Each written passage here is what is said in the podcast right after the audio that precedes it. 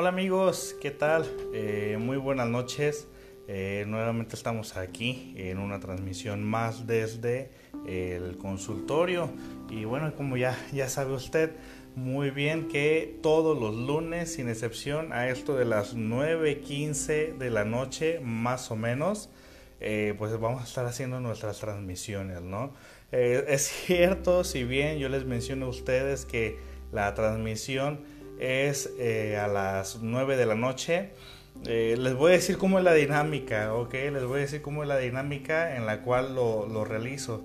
Eh, sucede que, bueno, yo termino de atender mi consulta hasta las 9 de la noche, o este, hora del centro de, de, de, México. Y bueno, en ocasiones por 5 o 10 minutos me quedé un poquito más con el paciente y hasta que no termino de atender al paciente, pues ya no, no me doy la oportunidad acá de, de, hacer la, la, transmisión, pero eh, usualmente siempre trato de que, de que inicie eh, antes de las 8.15 de la noche, digo de las 9.15 de la noche, hora de la Ciudad de México. Y bueno, eh, bueno, pues muchas gracias a los que ya se, se, están conectando, muchísimas gracias a los que ya se la saben que eh, todos los lunes aquí, aquí estamos en, en, el consultorio. Y bueno, el tema del día de hoy, pues la verdad es que no es una sorpresa, ¿eh?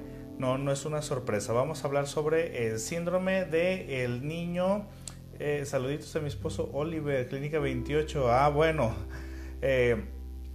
El caso es que vamos a hablar del el síndrome del el niño emperador. No sé si ustedes ya ya conozcan el caso. No sé si ustedes ya hayan escuchado hablar sobre el tema del día de hoy, pero bueno, es, es un tema que llama bastante la atención.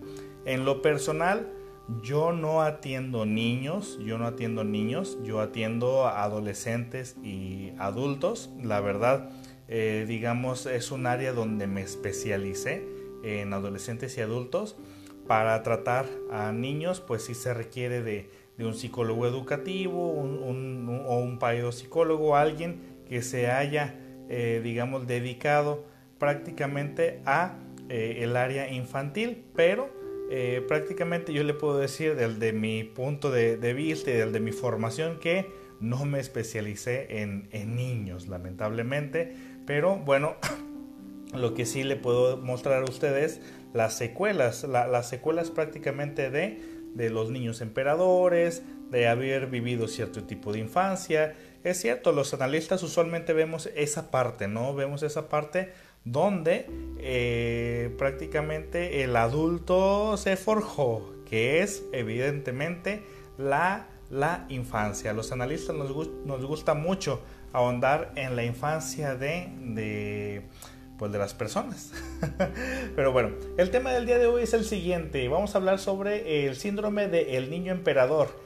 Esos niños que se encargan de dominar a los padres. ¿Sí? ¿Usted conoce a alguien? ¿Usted conoce a, alguien que tenga niños que son súper berrinchudos? Estos niños que son odiosos, castrosos, que que pareciera que no les ponen límites, que tú estás prácticamente, eh, digamos, eh, vas, vas a un restaurante y los chiquillos en otra mesa, los papás están ocupados en sus asuntos y los chiquillos en otro lugar haciendo su mendigo desmadre y que tú eh, nada más dices, oye, es que nadie se da cuenta que los niños eh, digamos, no se están comportando de manera adecuada, los ves arriba de las mesas, los ves haciendo berrinches, los ves gritándole a la gente, lo ves a, ellos eh, haciendo cuanta cosa se les pega en gana y uno voltea a ver a, los papás de esos niños y, uno se pregunta, bueno, ¿y por qué los papás no les dicen nada?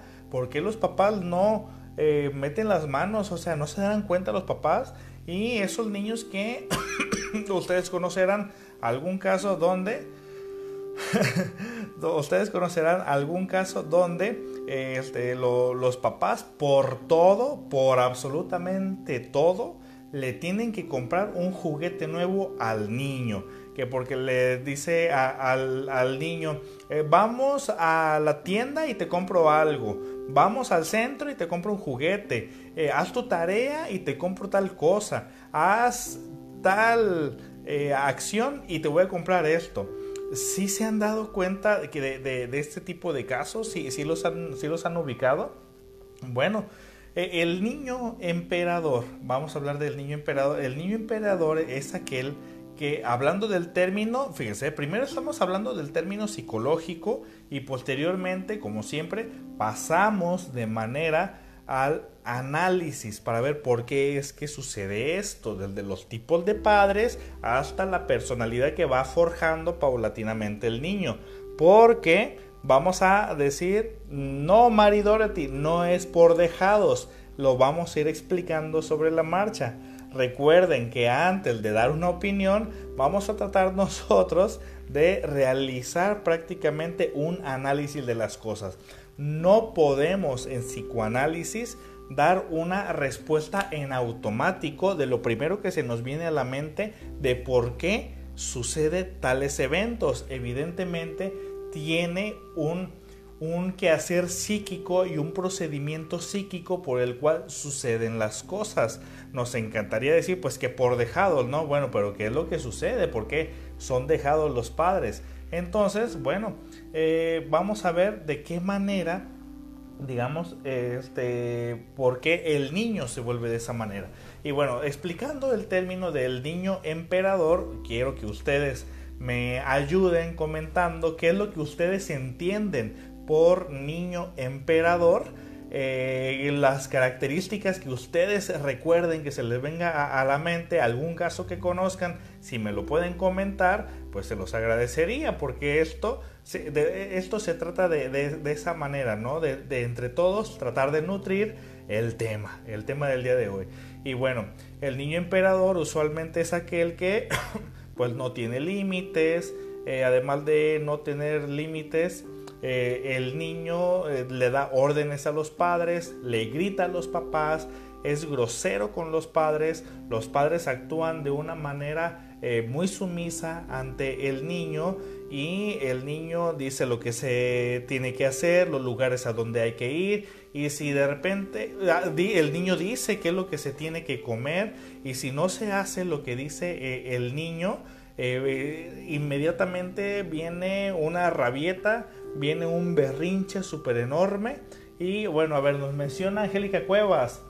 Dice, es porque los padres se sienten culpables en dejarlos tanto tiempo por su trabajo y dejan los chiquillos que hagan lo que se les antoje. Muy, muy, muy acertada la respuesta, Angélica. Prácticamente vamos por ahí, por, por ese tema. La verdad es que nos estás dando como un 60% de la respuesta y sí, Tienes muchísima razón. Vamos a ir ahorita a explicar esa parte. Pero estamos ahorita primero explicando cómo es un niño emperador.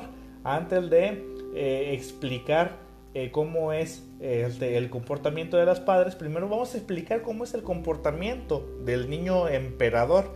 ¿Ustedes conocen a alguien que sea un niño emperador? Primero tratemos de ubicar al niño. ¿Cómo es el niño? ¿Cómo es un niño emperador? qué hace, qué dice, cómo se comporta, cómo lo nota. Evidentemente yo me he dado cuenta de los niños emperadores que yo conozco. Uno, son groseros con los adultos. Para empezar, más con los adultos que no conocen. Para empezar del day son groseros. Eh, las ocasiones que yo me he topado eh, con personas que tienen niños emperadores y que yo he querido darle la mano a los niños pues para saludarlos, el niño se retrae, pero una cosa es que se retraigan los niños por timidez y otra cosa es que se retraigan los niños pero por un enojo, ¿no? De por qué te me acercas, quién eres tú, quién eres tú para imponerme. Entonces son, son situaciones bastante diferentes. Un niño emperador exige, exige todo el tiempo. ¿Y que creen? Que además de estar exigiendo todo el tiempo, jamás es suficiente. Por más, por, por más que se le intenta satisfacer al niño en sus eh, demandas, ya no sus necesidades, en sus demandas, el niño pareciera que jamás es suficiente todo lo que pide. Y vamos a ver esa parte, ¿por qué? Porque también el niño emperador pide tanto? ¿Por qué cree que se merece tanto? Eh, otra característica del niño emperador es el ser prácticamente grosero. Grosero con los padres, grosero con los abuelos, grosero con los tíos y en muchas ocasiones, a ver, menciona Lilia Araceli Mellado, impone su voluntad casi sin que los padres lo perciban. ¿Es correcto? Es correcto, Lilia Araceli. El niño impone su voluntad y este, los padres ni, ni, siquiera lo perciben, que el niño impone su voluntad. Es más, algunos hasta consideran que el niño e, es así, que, él de, que de esa manera y que es una etapa que se le va a pasar. Eh, dice Angélica Cuevas, conozco uno no tan grosero, bueno, pero es que es parte de... Eh, de repente puedo ver todos los comentarios, de repente no todos, así que una disculpa. Eh, si es que no llego a leer su comentario, pero igual si esto se va nutriendo, créame, se agradece muchísimo porque es un tema en el cual todos, todos, todos vamos a estar sumergidos. Bueno, entonces, todos conocemos a un niño en el barrio, en nuestra familia. Es, más fácil identificar. Me dice Susana Cerda, quiero saber algunos tipos para niños con TDAH. Eh, este tema no es para TDAH, vamos a tratar de hablar posteriormente de niños con TDAH, pero este no es un tema de TDAH, es un, niño de, es un tema de niños emperadores, pero vamos a tratar posteriormente de hablar de TDAH. Por lo pronto, TDAH no es, el tema del día de hoy, es un tema muy diferente. Vamos a hablar de los niños emperadores. Como les mencionaba, todos conocemos en alguna ocasión, en, más en nuestro barrio, en nuestra familia, eh, un niño emperador que cree que se merece absolutamente todo y el día que no tiene lo que quiere, lo que pide, su berrinche, en ese momento hace una rabieta extraordinaria, como que si le acaban de asesinar a toda la familia, o peor aún, no sentiría tanto dolor como si le, si le mataran a su familia, a comparación de que si no le compran el juguete que quiere. Así que eh, el niño emperador siempre está demandando se siente dueño de los padres, ni siquiera sabe que, que, se siente dueño de los padres, se comporta como lo dice el término, niño emperador. y los padres se convierten en eso, en, en, padres que son dominados por los hijos, son, son dominados por, por los hijos. Me pregunta Carlos Hernández, ¿del qué edad se puede dar ese síndrome? desde cualquier edad, Carlos. Respondiendo tu pregunta, desde cualquier edad. ¿Por qué? Porque al niño si lo comienzas a alimentar, ahorita vamos a ir con, esta parte, ¿eh? Si al niño lo comienzas a alimentar de regalos todo el tiempo, de beneficios todo el tiempo, pues evidentemente si desde que el niño comienza a tener razón de sí mismo y conciencia de sí mismo, evidentemente desde ahí ya sabe el niño que prácticamente este, todo se merece y más si no se le pone límites. Entonces vamos a comenzar a hacer el análisis del niño emperador. Así que preste usted muchísima atención a esto porque esto le interesa. ¿Cómo es el análisis del niño eh, emperador? Pues vamos a prácticamente a realizar eh, la dinámica de, las etapas psicosexuales, obviamente del complejo de Edipo, vamos a hablar evidentemente de la castración y prácticamente de lo que es el narcisismo primario y secundario y evidentemente vamos a ver cuál es la parte exterior, el locus, como lo mencionábamos, el locus de control externo que alimenta el narcisismo del niño. Entonces, vamos a hacerlo de la siguiente manera vamos a hacer el, análisis ya del cual. Eh, el niño emperador se eh, manifiesta, vamos a decir que, que, se comporta pues como eso, como un emperador, pero porque alguien le ha dado el permiso de ser un emperador. ¿De qué manera? Cuando el ser humano nace, cuando el ser humano nace, fíjese usted muy bien, eh, mencionaba el doctor Freud vámonos a, la teoría, a las etapas psicosexuales, ¿no? A, los ensayos de una teoría sexual y sobre la libido del doctor Freud. Cuando nace el ser humano, fíjese usted muy bien, eh, cuando, cuando nace el ser humano, este mismo niño ya dentro de sí, se menciona, ya es narcisista. Entonces el niño, por el simple hecho de haber nacido, el simple hecho de, de hacerse él en el mundo, es narcisista. Acordémonos, existe el narcisismo primario y narcisismo secundario. ¿Cuál es la diferencia de estos dos? Y lo vamos a ir llevando paulatinamente hasta el niño emperador. ¿Cuál es la diferencia de, cuál es la diferencia de, estos dos tipos de narcisismo? El, el narcisismo primario es aquel que está reforzando el autoestima o la autovalía o el yo, la autopercepción del individuo de que yo soy importante por el simple hecho de ser yo. Yo soy importante por el simple hecho de lo que soy. Entonces, ese es el narcisismo primario. Mírenme, ámenme por lo que soy, simplemente por lo que soy yo. Y el narcisismo secundario, ¿cuál es? El narcisismo secundario es aquel donde el yo se fortalece a partir de la aprobación de los actos que realizo. Es decir, mira mamá, me saqué un 10. ¡Ay, felicidades! ¡Qué bueno eres! Eres buenísimo. Mira mamá, supe aventar eh, la pelota a, la canasta de, de básquetbol. ¡Ay, mi niño! Muy bien, felicidades. Mira mamá, me saqué una estrellita. Felicidades, hijo. Mira mamá, me porté bien. O sea, el narcisismo secundario es cuando me reconocen a mí ahora por las acciones que yo realizo. ¿Ok? Entonces, e, entonces la, el narcisismo primario es aquel donde yo soy importante por lo que soy, por mi simple existencia. Y el narcisismo secundario es yo soy importante por las acciones que realizo, las cuales son importantes para el mundo. Entonces, ¿va quedando claro en e-, este concepto? Bueno, ok. Cuando nace el niño y que, nace con, con ambos, eh, digamos, cuando nace con, ambos eh, partes del narcisismo, no va a ser suficiente no, no, no va a ser suficiente, pero fíjese usted muy bien, no va a ser suficiente el simple hecho de que el niño ya sea narcisista. ¿Qué es lo que hace la madre y o el padre?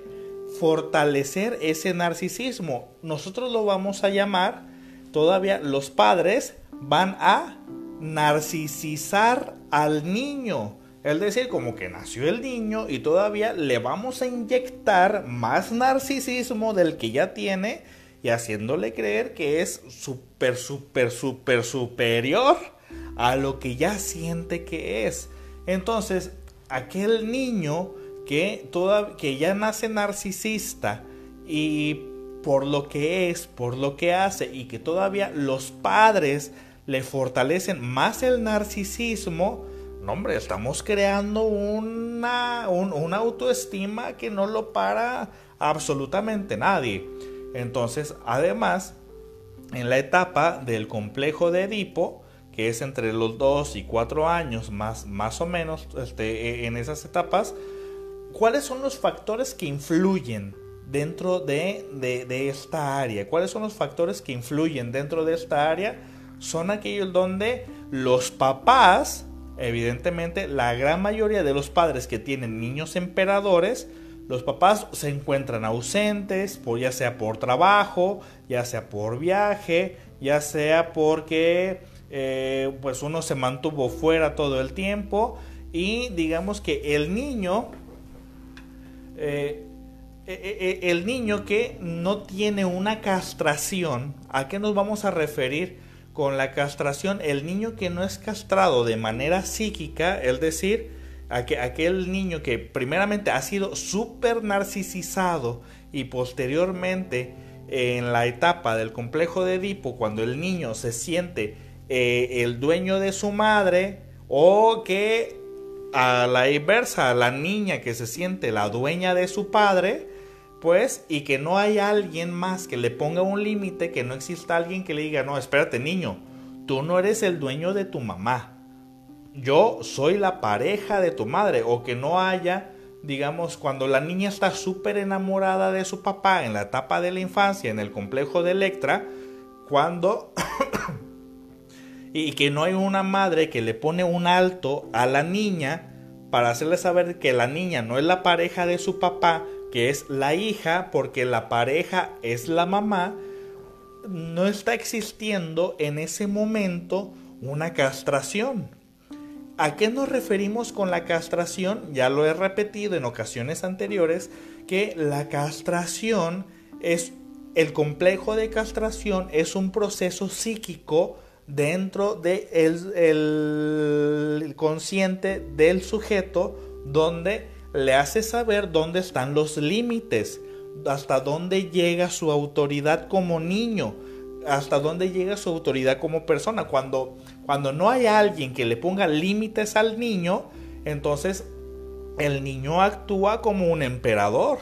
Lo narcisizaste, aparte de, tan narcisista que era ya, y aparte no le pones límites, porque los padres trabajan, etcétera, y luego todavía cuando los padres, eh, digamos, eh, fortalecen esta parte, ya estamos creando, fíjate cómo, cómo ya estamos creando desde ahí a un niño que se va a sentir súper poderoso y que se va a sentir dueño de todo lo que le rodea. Usualmente a estos niños se les va a dificultar mucho el socializar, ya sea en la etapa del preescolar o ya sea en la etapa de la latencia, en la primaria. ¿Por qué? Porque no va a saber respetar el espacio de los demás. Siempre va a querer absorber la parte que le corresponde a sí mismo y usualmente esa parte es muy amplia, esa parte es muy grande. Entonces eh, el niño todavía va a ser, va a ser, digamos, alimentado por lo siguiente.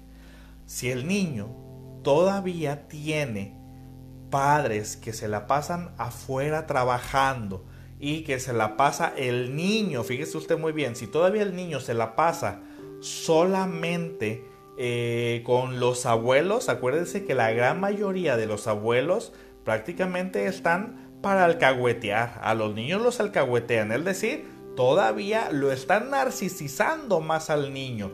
El narcisismo con el que nace, el narcisismo que le administran los padres y todavía el narcisismo que le suman los abuelos, no hombre, pues es una bomba de tiempo de narcisismo todavía. Casi casi a llegar a megalómano. Usualmente el niño siente que absolutamente todo se merece. Entonces, cuando los padres llegan a casa y que todavía al llegar a casa, al estar con el niño, no le ponen límites, eh, no se ponen a hacer la tarea con él, no le prestan atención y, y, ellos van a confundir que el niño tiene una buena autoestima. Entonces el niño no tiene necesidad de tener padres para nada, que estén al pendiente de él, si, si siempre lo ven contento, si siempre lo ven jugando, si siempre lo ven alegre. Entonces se comete ahí, digamos, un sesgo en la educación del niño.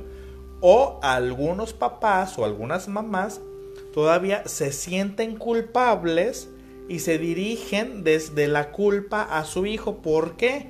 Porque ellos se sienten miedo, sienten culpa de haberlo dejado todo el día con la abuela o todo el día en la guardería y llegan y ándale, te compré esto, ándale, te compré tal cosa, ándale, mira, hay que hacer esto y te compro esto. Entonces, si el niño ya tiene todos los antecedentes que le acabo de mencionar y todavía los padres llegan y el niño percibe la culpa de los padres, el niño percibe el sentimiento de culpa de los padres y a partir de cuando percibe el sentimiento de culpa de ellos, el niño aprovecha el momento, pide algo, se le otorga, el niño inmediatamente ya identificó de qué manera obtener beneficios y todavía lo mejor para cada niño. ¿Cómo no ser regañado? ¿Cómo no ser? Eh, ¿Cómo es que no le den sus nalgadas? cómo es que no va a, a, recibir que le llamen la atención, porque el padre se habrá de dirigir hacia él de una manera culposa, de una manera culposa, porque le hace creer al niño que el padre le debe al hijo. Entonces el hijo percibe eso. Acuérdense, el inconsciente obtiene la información a través de la percepción y a través de los recuerdos que le genera el haber percibido toda la información. A partir de ello se alimenta el inconsciente, a partir de la percepción y los recuerdos que genera el cierto tipo de percepciones a partir de ahí. Entonces el niño ahora sí que identifica cómo es el comportamiento del padre, cómo es el comportamiento de la madre, que él de una manera culposa o muy suave, o además de suave, que no es tan estricta, que no es tan rígida, entonces el niño, cuando hace su primer berrinche, y que los papás ahí lo dejan que lo haga, y que los papás ahí dejan que realice sus acciones y nadie le dice, eh, absolutamente nada, entonces el niño evidentemente va a decir, yo soy dueño de esto. Entonces comienza a identificar cada vez más, o sea, el niño no lo va a identificar nada más de la noche a la mañana ni en el primer comportamiento sumiso de sus padres. No lo va a, no lo va a identificar en la primera. No, no es así. El niño lo va a ir identificando de manera paulatina conforme el niño vaya viendo que sus padres casi todo el tiempo se comporta de esa manera. Cuando, le, cuando al niño lo toman en cuenta para todo y le dicen, ¿qué vamos a comer el niño? Quiero pizza. Ah, pues compran la pizza. Quiero yogur, quiero esto. O que le dicen, vas a comer esto. Y el niño, no, ni madres. Bueno, no dice ni madres, pero dice, no, yo no quiero, quiero otra cosa no, vas a comer tal cosa y que el niño comienza a hacer la rabieta y que el niño comienza a chillar y el niño comienza a hacer su santa voluntad y que gracias a eso termina obteniendo lo que siempre quiso, porque el padre con culpa dice, bueno, ándale pues, o ándale para que no llores, o que le da el famoso teléfono, o que le da la tablet, le da el celular, para que ya no esté enfadando. Bueno, es que el niño con eso ya sabe cómo tratar a los padres para que los padres se comporten de la manera que él quiere y él siga obteniendo los beneficios. En una ocasión, fíjese muy bien, me preguntaban a, mí, me preguntaron, oye Sergio, ¿qué opinas tú de la crianza donde los padres le deben de preguntar al niño qué quiere? ¿Es una completa estupidez? El niño no tiene la capacidad psíquica ni la capacidad neurológica para tomar decisiones sobre lo que sobre su educación, sobre su crianza.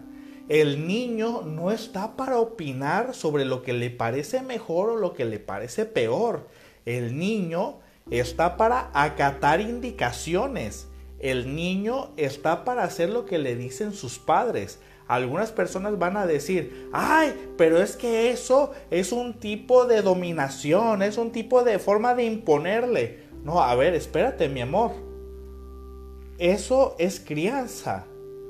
Un niño, un infante, todo lo que tú le quieras enseñar a un niño sobre tu cultura, sobre tus valores, sobre tu forma de ver la vida, sobre tus costumbres, sobre tus principios, eso se lo vas a enseñar al niño desde que nace hasta los 11 años de edad. ¿Por qué? Porque dentro de la etapa sexual, de la oral, de la, de la, de la fálica, de la latencia, eh, este, de la anal, todas estas eh, son, vamos a decir que son unidades de aprendizaje donde el niño va a ir adquiriendo conocimientos, costumbres, valores, forma de ver la vida, forma de amar, forma de relacionarse con los otros a partir de lo que los padres le van enseñando. Y los niños aprenden no solamente con lo que los padres le dicen de manera verbal, el niño aprende a partir de lo que ve de cómo se comportan los padres. Entonces el niño por imitación, para ser igual que su padre, igual que su madre, repite el comportamiento para ser adaptable al medio, como diciendo, ustedes son así, entonces yo también lo hago para adaptarme a ustedes, para ser como ustedes. Entonces, el niño siempre va a ser el reflejo del comportamiento de los padres, todo el tiempo. Cuando los padres me han querido traer niños aquí al consultorio, yo siempre les digo, no, no son bienvenidos aquí los niños. ¿Por qué? Porque el niño no es otra cosa más que el reflejo del comportamiento de los padres. A mí, tráigame a los padres, a mí no me traigan al niño. El niño va a comenzar a cambiar a partir de que los padres comiencen a cambiar. Porque quieren traerme al niño como que si fuera una licuadora que se descompuso y que hay que arreglarla. ¿De qué carajo sirve arreglarlo si va a regresar al mismo, al mismo lugar que lo enferma?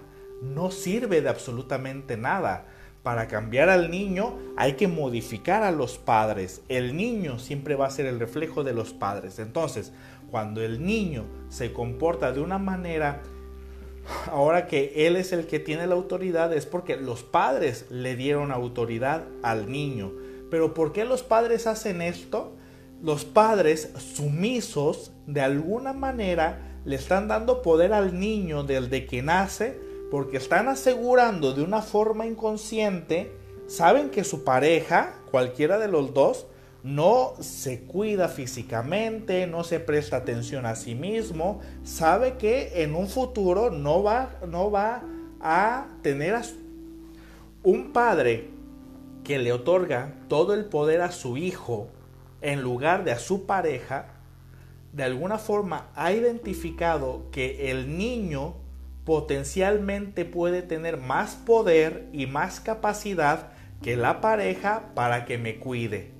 Entonces, ¿qué es lo que hago? Le otorgo todo el poder al niño para que el niño posteriormente, aunque sea hostil conmigo, pero en un futuro me cuide, que en un futuro esté a cargo de mí.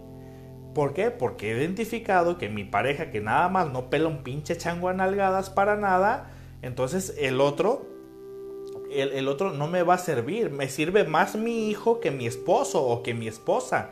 Es por eso que yo le doy más poder al niño, sabiendo que lo estoy maleducando de esta manera.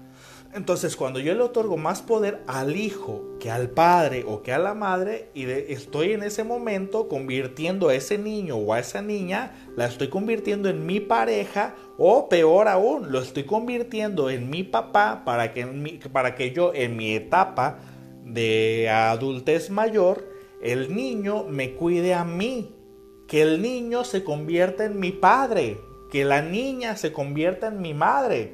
Y es por eso que lo voy a elegir como el gran favorito.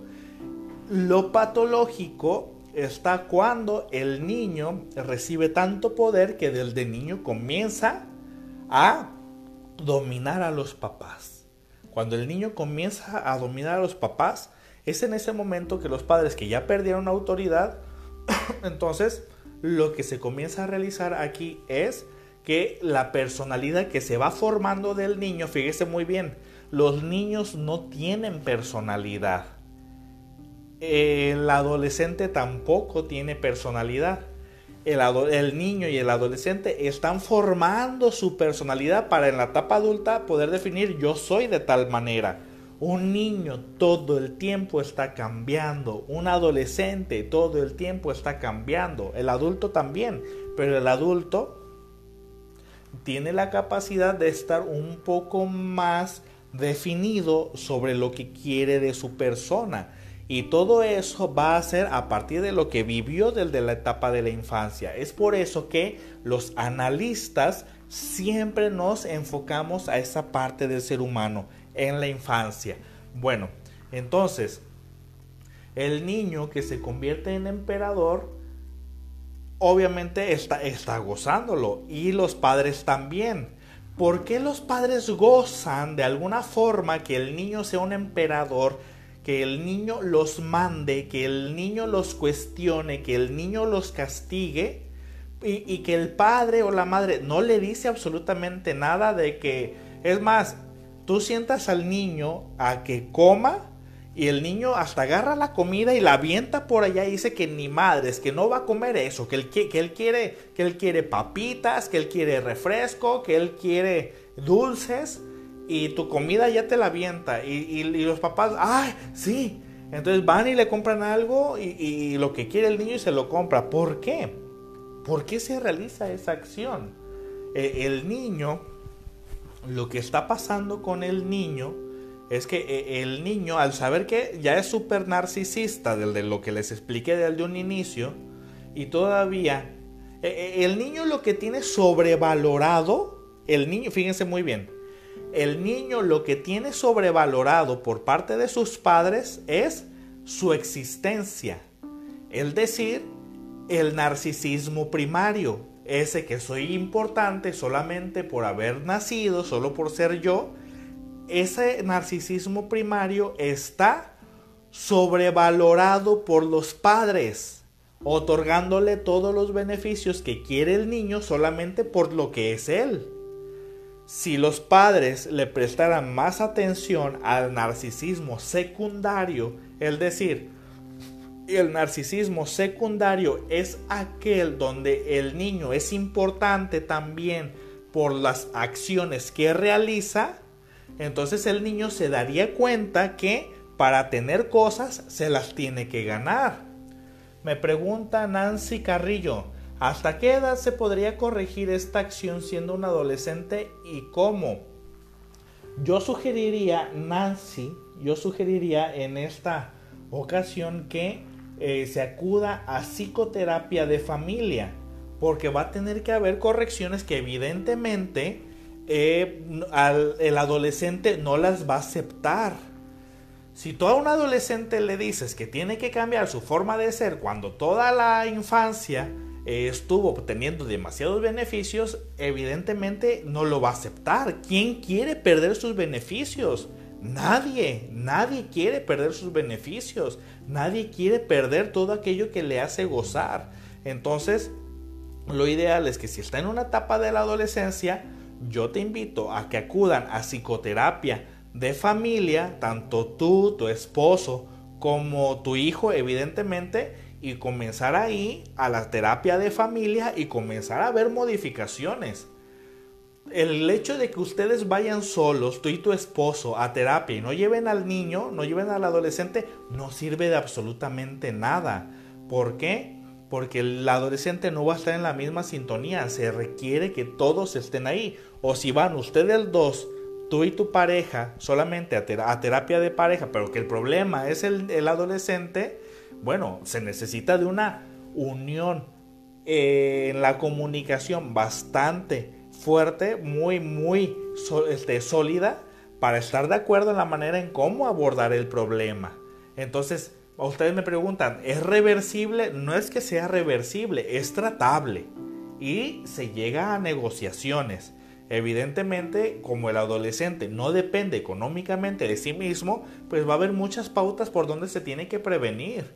Se tiene que prevenir uno que no se vaya a ir con los amigos, que no se vaya a drogar, se tiene que prevenir que no tenga otro grupo donde se quiera, eh, se quiera ir, y sino que, que sienta el ambiente, claro, rígido, pero que siga siendo un ambiente hogareño, algo que le genere amor y entusiasmo de quedarse a ese adolescente. Hay que hacerlo de esa manera, es mi sugerencia. Cuando no hay padre por divorcio, eh, Nancy Carrillo, nuevamente, cuando no hay padre por divorcio, bueno, pues tú, tú también tienes la oportunidad de tú misma, evidentemente, poner los límites a tu hijo. Tú sabes, el niño tiene que saberse ganar las cosas. No solamente porque tú lo descuidaste por irte a trabajar, porque tienes que trabajar. No, no por eso significa que, el niño se, lo, se merezca las cosas. ¿Por qué? Porque tú tienes que trabajar. Así como tú tienes que trabajar, el niño tiene que trabajar también su parte. ¿Ok? Me pregunta, ay, ¿cuál es su nombre? Kitty Azul. Buenas noches. Si las personas ajenas al niño, que no son familiares, solo conocidos, ¿de qué manera pueden tratar a ese niño sin hacer sentir mal a los padres? A ver, los externos que no sean los padres, permíteme, pero ese trabajo le corresponde a los papás. Nadie va a educar a un niño más que sus padres. Son los padres los que deben de entrar ahí. Ahora, si los padres no le prestan atención al niño en absolutamente nada, pero que la familia quiere apoyar, bueno, la familia va a apoyar hasta donde los padres lo permitan. Uno no puede llegar y robarle los hijos a los papás y decirle, ven, dámelo porque tú eres un pendejo que no sabe educar a sus hijos. No, evidentemente no. Yo voy a tratar de apoyar haciéndole saber al niño los valores, los límites, etcétera, desde donde los papás me lo permitan a mí. Si los papás llegan un... porque esa labor le corresponde por completo a los padres.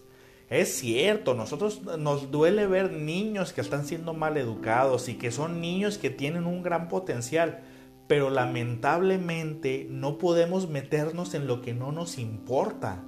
No podemos meternos más allá si no nos han pedido nuestra opinión porque no sabemos en qué momento los padres pueden llegar a ofenderse y nos digan, bueno, ¿y tú quién eres para meterte en la educación, en mi crianza de mis hijos? No podemos más. Entonces, me gustaría poderte dar una respuesta donde se solucione todo, pero Nancy, no siempre le vamos a solucionar la vida a la gente, no, siempre nuestras limitaciones, ¿ok? Bueno, entonces volvemos al yo del niño, ¿ok? Voy a seguir explicando eh, el yo del niño. Entonces ya se ha fortalecido el niño, ya se ha fortalecido el yo. Entonces al niño se le está fortaleciendo más el, el yo primario, o sea, el yo primario que es tu simple existencia. Tu simple existencia la sobrevaloro. Entonces el niño cree que se lo merece absolutamente todo. Ahora, si, si le prestáramos más atención también al narcisismo secundario, otra cosa sería. ¿Por qué? Porque en el secundario le estamos prestando atención a que el niño es valioso también por lo que hace, por sus acciones, no solamente por su linda cara. Entonces, el padre que hace esto usualmente dice, sí, o sea, yo me refiero en público o en una reunión que sean groseros con nosotros, solo ignorarlos. Bueno, pues la verdad es que no puedes hacer nada. Lo único que sí puedes hacer es ir directamente y decirle a los papás, oye, tu hijo se está comportando de tal manera y eso me molesta. Y si ya obtienes una respuesta hostil por parte de los padres, bueno, si hay alguna figura de autoridad, dile, este, acércate a esa figura de autoridad y menciónale, oye, estos niños que, son hijos de aquellas personas, eh, pues se están comportando de esta manera y están arruinando el ambiente, están generando un ambiente caótico que la verdad no, eh, no es benéfico para la armonía del lugar y que ya se encargue la figura de autoridad de hacerles este, a ellos la mención de este prácticamente de que sabe que o controla a sus hijos o se retira del lugar. Hay que tener como que lógica en ciertas preguntas. Dice, exacto, eso me refería, perdón por no explicarme. Ah, bueno, acuérdense, acuérdense de alguna manera que si ustedes no me escriben eh, de forma entendible el comentario, yo solamente lo leo y eso es lo que entiendo. Pero eh, bueno, regresando al yo del niño, nuevamente, eh, el yo del niño se fortalece a partir de lo que los padres le fortalecen al niño. Entonces, ¿por qué los padres se comportan así? Los padres han identificado que el niño evidentemente requiere atención, pero han identificado también que no se la pueden dar al niño. Entonces los padres, claro que sienten un gran compromiso hacia el niño y no quieren verse ante el niño como el clásico papá que casi no está y que solamente llega a regañar. No llega y, que llega a regañar. No quiere que se le note como la figura del papá o de la mamá que jamás estaba porque estaba trabajando pero que llegaba y quedaba un juguete para que mi hijo tenga una buena impresión de mí.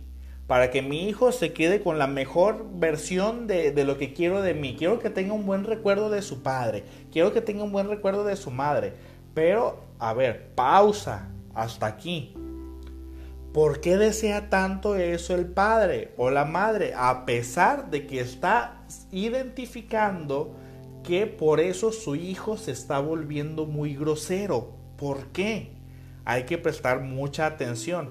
Una cosa es decir que quiero darle, hay que saber diferenciar. Una cosa es de que le doy a mi hijo eh, todo lo mejor y otra cosa es le doy a mi hijo lo que yo no tuve. Son cosas muy diferentes.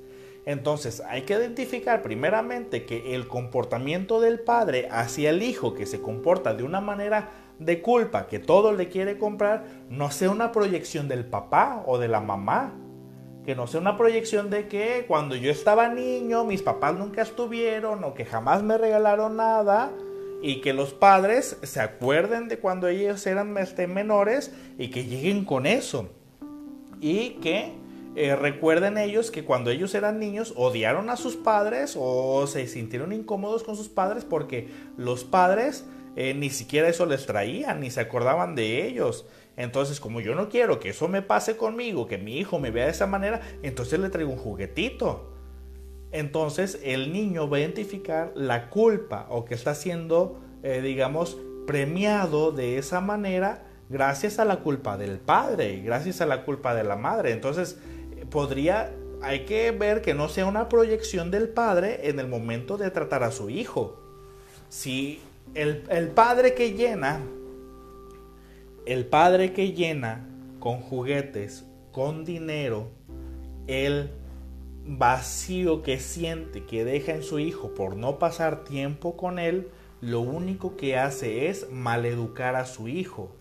No importa, papá, o no importa, mamá, no te sientas culpable por no pasar mucho tiempo con tu hijo porque tienes que trabajar o porque las condiciones así lo pidieron. Tienes que trabajar y eso tu hijo lo va a entender en algún momento. En algún momento lo va a entender. Claro que duele no pasar mucho tiempo delante de los hijos, pero eh, nuestra tarea consiste en ser padres todo el tiempo o el tiempo que se nos permita. Y en ese tiempo que se nos permita, bueno, puede ser muy valioso y que sea de calidad. E, es mejor que eh, e, el niño este, tenga a su padre, claro, que fue rígido en una cosa, pero que su padre llegó y jugó con él. En lugar de que llegó mi papá y me dejó un teléfono, me, llegó, me dejó una tablet, me dejó tal cosa. No, eh, en lugar de rellenar con cosas materiales, tu culpa, rellénalo mejor con tiempo de calidad, el tiempo que estés con él. Ya luego le sabrás explicar a tu hijo el motivo por el cual no estuviste más tiempo y probablemente tu hijo lo vaya a entender. Lo que pasa es que el padre siente miedo de sentirse juzgado por su hijo que antes de que el hijo lo enjuicie, el padre accede absolutamente a todo para que el hijo obtenga todos sus caprichos. Aún así, el padre llegue hasta endeudarse con mucho dinero solamente para que el hijo no se enoje con él o no se enoje con ella. Y eso no es una educación de calidad, para nada. A ver, otro comentario dice Molly Burgueño, así me pasó a mí. Y yo sabía y me daba cuenta y me aprovechaba y pedí, pedí. Eh, Molly, bueno, lo bueno es que en algún momento te diste cuenta. Lo bueno es que te diste cuenta. Y no está mal. ¿Por qué? Porque los niños son así. O sea, no se hacía con alevosía y ventaja. El, niño pedía porque creí porque el niño cuando se la pasa pidiendo demasiado, de alguna forma el niño también genera la idea de que los padres le deben algo. Entonces, un padre que se siente endeudado y un hijo que siente que su padre le debe, ahí está la combinación perfecta. ¿Para qué? Para que hagamos un niño emperador. así se genera una parte del niño emperador. ¿Por qué? Porque los padres a través de sus proyecciones, a través de sus... Hay un mecanismo de defensa que se llama regresión. Hay unas pseudociencias que utilizan regresión como terapia, como terapia alternativa. No voy a hablar de eso, no. Hay, vamos a hablar de la regresión como mecanismo de defensa, ¿ok? ¿Cuál es la regresión como mecanismo de defensa?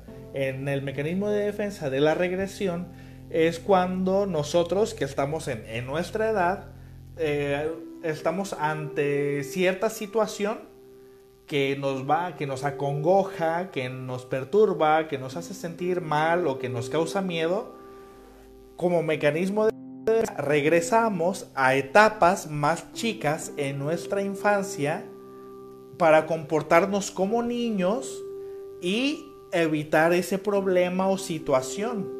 Es por eso que hay personas que cuando están ante una situación de estrés se ríen demasiado o cuando están, eh, digamos, personas ante una situación de mucha tensión, eh, lloran, se comportan como niños, hacen berrinche, etc. E, ese es un comportamiento, un mecanismo de defensa del inconsciente llamado regresión, lo cual, digamos, el niño lo utiliza a cada rato. Entonces, cuando el adulto identifica el comportamiento del niño, le es imposible no proyectarse en ese comportamiento porque dice, yo también quería eso y me comportaba de esa manera, y pero yo no obtenía lo que yo quería, entonces yo recuerdo lo que significa ese sufrimiento, entonces le compro al niño todo lo que quiere, accedo a lo que quiere, lo llevo a donde quiere, le compro lo que le gusta. Ok, dice Diana Steph Betanzos. Mi hija está siempre conmigo porque mi esposo trabaja y con él es muy diferente. A mí no me hace caso. Bueno, vamos a responder esa... Bueno, no sé si sea pregunta o solamente comentario, pero lo, eh, vamos a responder. Eh, usualmente hay personas que eh, si está contigo todo el día, si, si está contigo todo el día, identifica que no te ve a ti como la mala ¿Por qué? Porque tú eres la que lo cría, digo, tú eres la que lo, la cría, la educa, le dice que se sienta a comer, le dices que, que tú eres la que está llevando la educación de la niña y la, la que la pone a hacer la tarea, etcétera. Entonces la niña lo percibe como algo malo y si el padre llega y solamente se la pasa consintiéndola, pues acuérdate que los niños son convenencieros. El niño se va con el que lo trata mejor, evidentemente. Es como los papás que están divorciados y, el papá que solamente ve a su hijo el, este, fin de semana, eh, el niño dice, es mejor estar con mi papá. Pues sí, porque el chiquillo eh, cuando está en fin de semana con papá, pues se la pasa jugando, se la pasa este, viajando, se la pasa en el parque, solamente eso y percibe como mala a la mamá porque la mamá es la que lo educa, la que lo cría, la que lo cambia, la que lo mete a bañar, etc. Por esas razones hay que identificar primeramente que, el niño pues no esté, bien, viendo eso, ¿no? Entonces, bueno, el niño que, e, el adulto, mejor dicho, el adulto que le corresponde todo el niño genera una culpa en la gran mayoría de los casos, porque existen también otros casos donde, fíjense también muy bien, ¿eh? Fíjense muy bien en lo siguiente, ¿ok? Presten mucha atención esta otra parte del el síndrome del niño emperador. Hay muchos casos también donde una pareja intentaba en muchas ocasiones quedar embarazada y nada más no se podía y el día que lo lograron, el día que lograron obtener un embarazo después de mucho tratamiento y que se logra el embarazo y que el niño es exageradamente esperado y planeado que cuando este niño nace también se comete el error de narcisizar al niño se narcisiza demasiado al niño. Entonces, muchos padres creen que porque el niño fue eh, digamos, el éxito, el, el resultado exitoso de un tratamiento de mucho tiempo hasta que por fin se pudo dar, entonces creen que al niño le deben muchas cosas y lo sobrenarcisizan al niño, haciéndole creer que se merece absolutamente todo y de esa forma también al niño, o sea, al niño se le puede ver desde la culpa o desde el agradecimiento. Porque los padres parecían estar agradecidos con el niño por haber nacido. Entonces, aquellos padres que también eh, estuvieron en un tratamiento para el embarazo durante muchos años o durante muchos meses y que por fin se logra el niño, actúan con el niño sobreagradecidos y el niño obviamente agradece y evidentemente el niño comienza a identificar a ah, caray, me merezco demasiado. Mis papás me están enseñando que yo me merezco absolutamente todo sin ninguna restricción. Entonces, ¿qué es lo que sucede aquí? Que también al niño se le ve desde el agradecimiento, no solamente desde la culpa. Entonces, al niño lo ideal sería verlo ni desde el agradecimiento, ni desde la culpa. El término medio sería, o lo llamaríamos, simplemente nació el niño, estamos, sí, claro, agradecidos, pero no sobreagradecidos, y ahora hacer nuestra labor. Acuérdense que los extremos enferman aquel niño que no fue para nada esperado y nació y le hacen saber que no era esperado, tiene muchas probabilidades de enfermar. Si tú te enteras que no eras esperado y luego tus papás te descuidaban mucho, existe una gran posibilidad de que el niño adquiera una patología, especialmente una depresión. Pero aquel niño que fue extremadamente esperado, extremadamente planeado y todavía los padres lo sobreprotegen y todavía los padres lo narcisizan demasiado al niño, también lo están enfermando. No lo están haciendo funcional para la sociedad. Le están haciendo creer que el niño se merece absolutamente todo. Entonces hay que identificar pues patrones en el comportamiento de los padres, en cómo ellos se dirigen al niño el niño no va a ser otra cosa más que el comportamiento reflejado del de sus papás. Entonces, el, el, adulto, madre o padre, que no castra de manera psíquica al niño, le está dando el permiso de que haga todo lo que él quiera. De que es por eso que en muchas ocasiones, en muchas ocasiones, el niño cuando llega a la etapa de la adolescencia, la etapa de la adultez, como está acostumbrado a que todo se merece, el día que él quiere tener una pareja, que quiere salir con una chica, porque la chica le gustó, y que la chica le dice, no, no estoy interesada, son los clásicos eh, personajes que dicen, pues yo, eh, yo no acepto un no por respuesta, a mí nadie me dice que no. A, mí, conmigo todas acceden, conmigo todas quieren. Y tú vas a ser mía porque yo lo digo. Y, que es. Y que de alguna forma. E, esos niños de alguna forma crecieron sin padre. Crecieron sin ningún papá eh, o una mamá que les impusiera la autoridad o las limitaciones. las limitaciones, entonces, obviamente no respetan a los demás.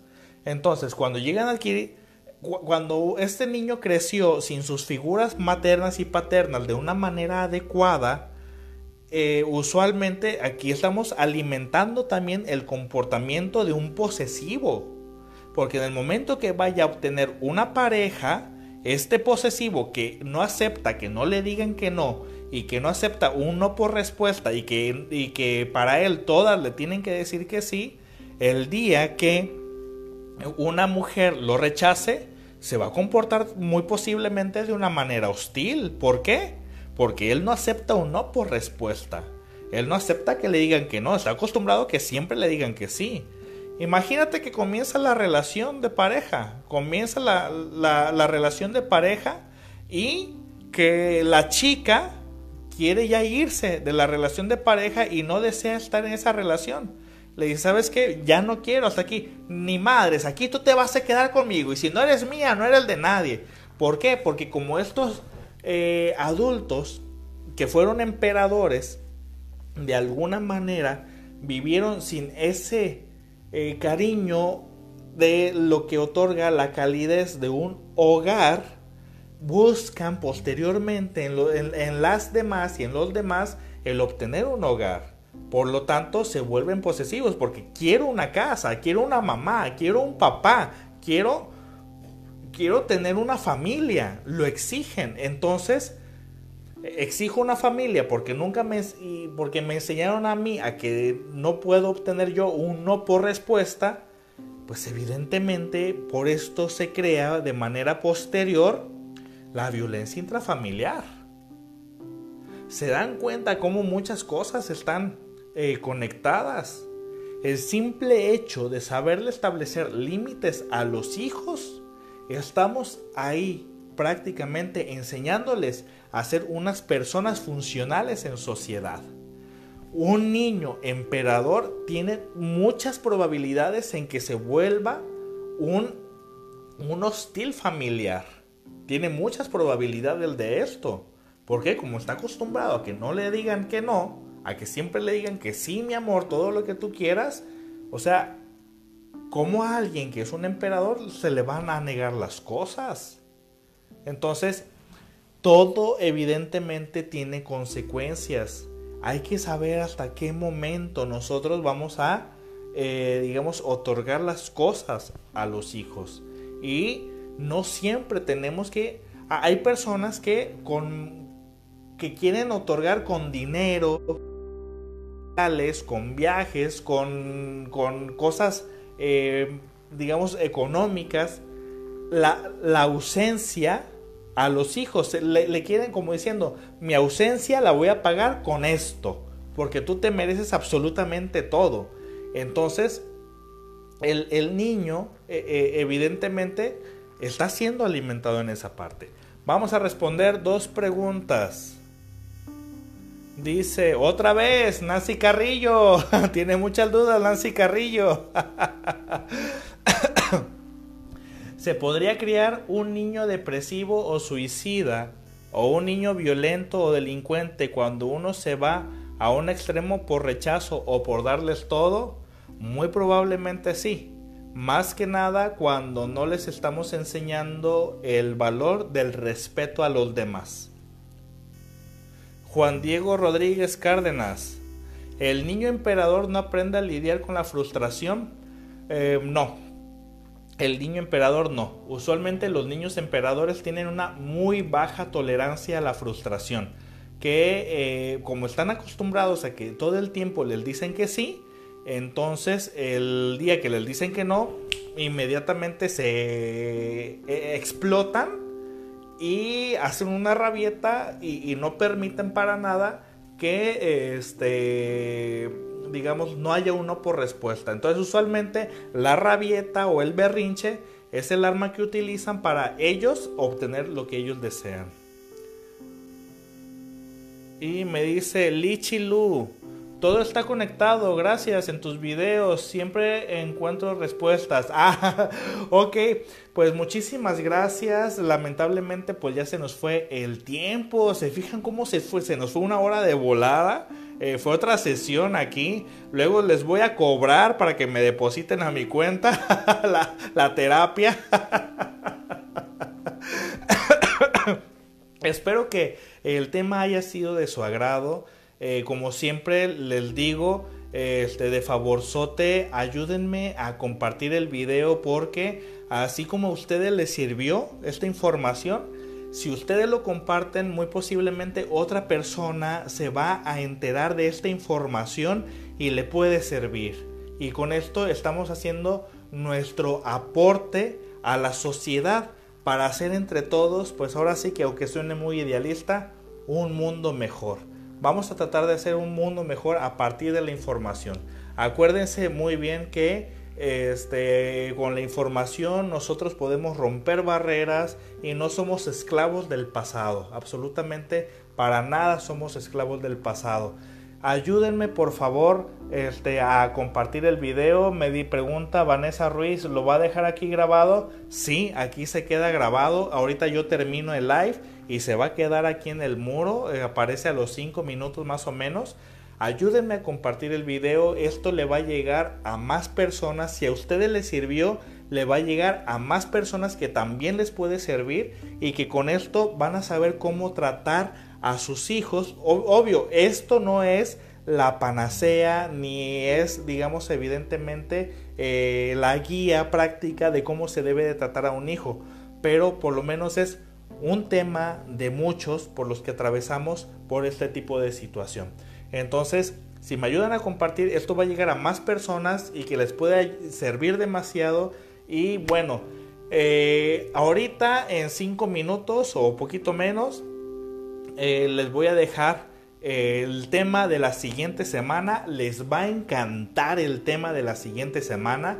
Para los que me preguntan, ¿cada cuando hago lives? Todos los lunes a las 9 de la noche, hora de la Ciudad de México.